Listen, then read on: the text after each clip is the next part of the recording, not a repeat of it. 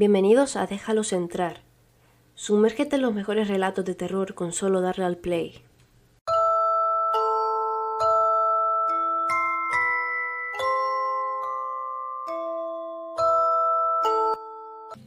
Quizás hayas escuchado anteriormente sobre esta mujer. Y es que ella se ha inmortalizado en documentales, libros, películas y hasta la famosa serie de terror American Horror Story Coven. Y sí,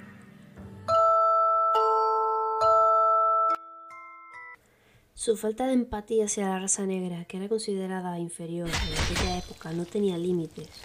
Torturaba y descuartizaba ancianos, mujeres y niños como si fueran animales.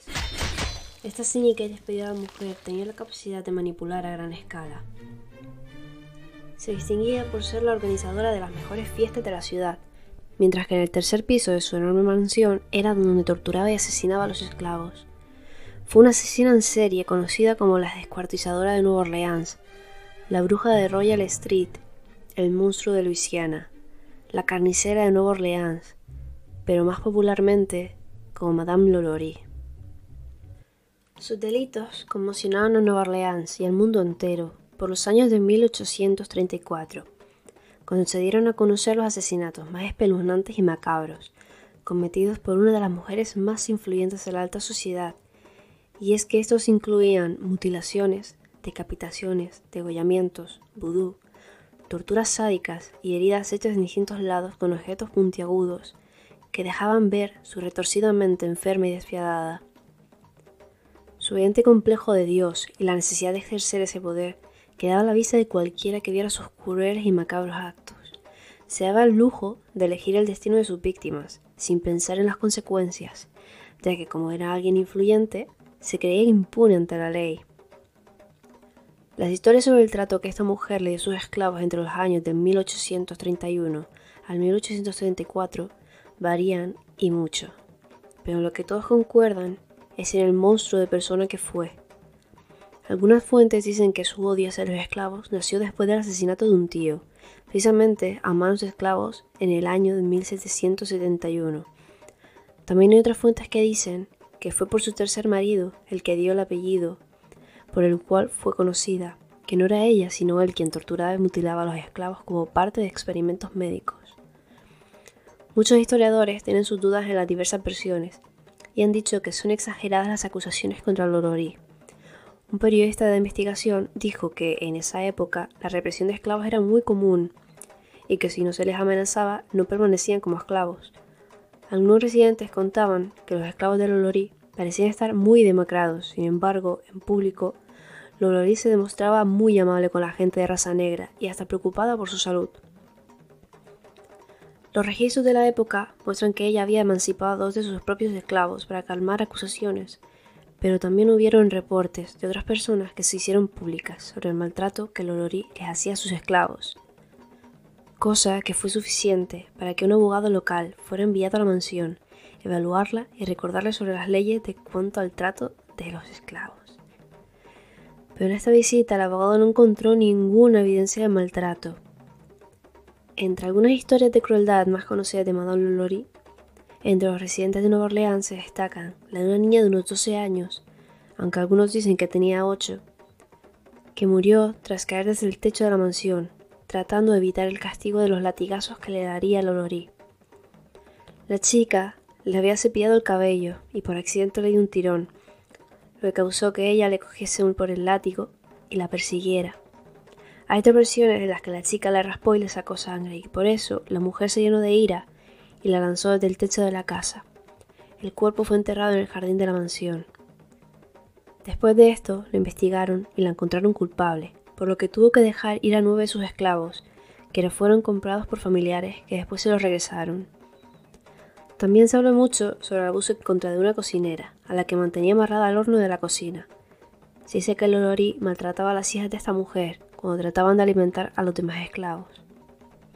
Para el día 10 de abril del año 1834 se inició un incendio en la residencia, el cual había comenzado en la cocina. Mucha de la gente que estaba en la zona respondió al incendio, pero a la hora de ayudar a los que estaban en el tercer piso tuvieron que plumbar la puerta, ya que los Lolori se negaron a dar las llaves del lugar.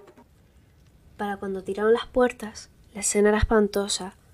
Encontraron algunos esclavos vivos todavía. Unos estaban horriblemente mutilados, otros suspendidos por el cuello, otros tenían sus extremidades rajadas de un lado al otro, marcas de látigos, llenos de sangre, incluso una mujer que tenía una herida abierta en la cabeza, y ellos decían que llevaban así varios meses.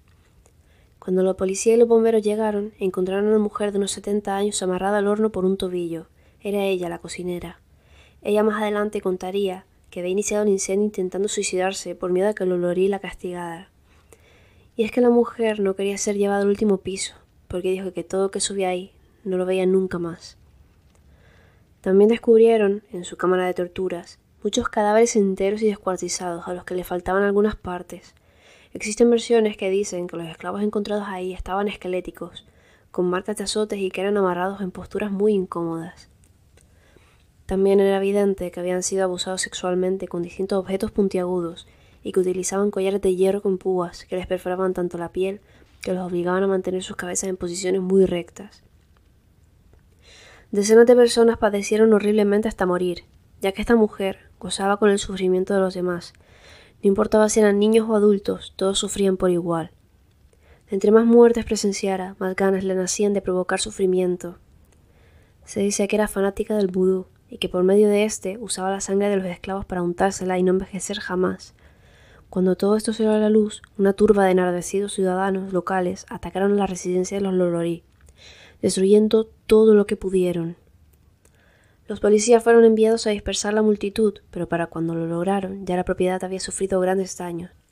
Se dice que Madame Lolory huyó con su familia dejando a su mayordomo para enfrentar a la enfurecida multitud. Los esclavos torturados fueron llevados a una cárcel local, en donde estaban a la vista del público, haciendo que en pocos días miles de personas fueran a verlos para convencerse de que todo era real. Pero según lo indicó un periódico que salió varias semanas después, todos los esclavos que habían sido rescatados en la mansión habían muerto.